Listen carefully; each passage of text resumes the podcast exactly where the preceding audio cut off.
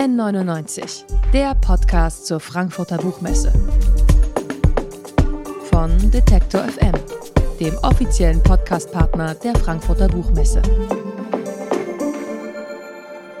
Willkommen zurück bei N99, dem offiziellen Podcast der Frankfurter Buchmesse. Bisher hatten wir hier auf der Podcastbühne von Detektor FM am Stand G59 in der Halle 4.0. Vor allen Dingen deutsche Interviews, jetzt das erste auf Englisch, deswegen wechseln wir jetzt auch mal direkt ins Englische für ein sehr spannendes Projekt, das man sich auch hier vor Ort direkt anschauen kann. Misinformation, disinformation, and conspiracy theories. Those are some terms that we increasingly encounter in our daily lives. No matter if we're reading the online news or talking to other people who are convinced of something that they have heard somewhere, in our digital world, it can feel more and more difficult to discern truth from fiction. A pop up exhibition called The Glass Room discusses these difficulties and helps people identify misinformation. The exhibition can be found in this hall, actually, 4.0. And one of the creators, Mohammed Radwan, is joining me right now on stage. Welcome. Thank you. All right, so why did you choose the topic of disinformation? Is there a specific reason why you did that? So, um, we started thinking about the project around 2019 and because the organization that I work with, Tactical Tech, which is an NGO based in Berlin, is always on looking at the impacts of technology on society and trying to raise awareness and empower organizations all over the world in making the decisions around uh, the use of technology with our everyday lives. Uh, we thought at the time that this is a very important topic to tackle. And it just happened that we published the misinformation edition in March 2020. And as we all know, this uh, coincided with the beginning of the uh, biggest pandemic in 100 years. And it just happened that uh, it was, of course, very well accepted in different places around the world. So, would you say that the pandemic shaped your work in a way you didn't expect? I would say it did definitely affect our work. Uh, previously, the Glass Room project uh, was a large exhibition, and uh, it started in 2016. Actually, uh, the first uh, iteration was in Haus der Kulturenwelt in Berlin, where the organization is based. Uh, since then, uh, uh, Mozilla had uh, financed and sponsored large productions uh, similar to the one in HKW that went to London, New York, and San Francisco. with time, we had a lot of community members say, well, this is great to have this large exhibition, but we want to bring this closer to our uh, locations. This fit very well within Tactical Tech's aims because we want to get this to the most amount of people possible. And so, in doing so, we created the smaller pop up exhibition that you mentioned that you can find here in the Buchmesse. And we were able to reach uh, at least a few hundred thousand more people than we had previously reached. We've done this uh, at least a few hundred times. Uh, I think we counted 300 plus times in the last few years in over 60 countries. Uh, so it's been quite a successful project. But going back to the, how the pandemic affected our approach, um, in the past, we used to have physical exhibitions just like this one here. But of course, because of the lockdowns and everyone going online, we made a virtual exhibition for the first time. So actually, this same exhibition here can be accessed uh, online uh, at theglassroom.org. So could you maybe describe to us what can people expect if they go to F30 where this is located? What is there? Sure. So, uh, as you walked up to the exhibition, you're going to find a series of different posters and visualizations. You're going to find uh, digital apps that are interactive, and you're going to find um, uh, uh, animations. So, again, posters, animations, and digital apps. And we have three main themes that we focus on in the misinformation edition. We look at deepfake technology, we look at misinformation, and we look at our uh, addiction to technology. And in each one of these different objects, uh, we have about, let's say, uh, 10 to 12 objects in this exhibition, in this pop up exhibition. We go and ask these, um, well, we ask provocative questions. Uh, we do this in a manner where we don't want to tell our visitor what to think. Actually, we want our visitors to come and experience this uh, content and then begin to ask questions themselves and to begin to come up with the answers themselves. What's very important is that what we present here is, yes, sometimes called an art exhibition, but it's not speculative.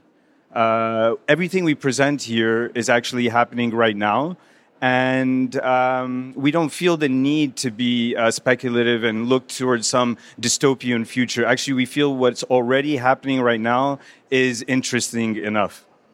Right. Online, I saw an example of a real and a fake in New York Times cover that you presented somehow. Um, what would you say? How good are people at spotting the wrong one? Are people able to see if something is fake, or is it increasingly difficult for them? So I think this is very dynamic. As the uh, techniques of the actors that are spreading misinformation evolve, so does our uh, understanding. And of course, this matters from location to location. So this idea of checking your URLs to make sure that it's not strange and could be coming from a sinister source, this is becoming more and more understood with digital literacy actors and other NGOs and campaigns trying to spread these uh, mitigation techniques. Uh, however, we, as I mentioned, work worldwide, and we still find these uh, lessons very applicable to a lot of different uh, people around the world. Do you have um, any personal experience with uh, fake news or something like that? I think we've all had uh, experiences with personal, personally with fake news, which is actually a term that we say is a little bit problematic. Uh, in this piece that you just referenced, uh, we say uh, we call it fake or real, the news edition. And in the first paragraph, we say, but what is fake news? And is this even something that we can continue using? Actually, throughout the whole edition, we call it misinformation. Uh, fake news can be a very wide, uh, let's say there's a huge gray area. Um, who is it fake towards? Is the whole thing fake or is it just aspects of it? So we tend to call it misinformation. And if we go back to this question about personally, um, you know, I'm sure at one point in my life I've shared fake news. Actually, one of our posters up here is that we all share fake news.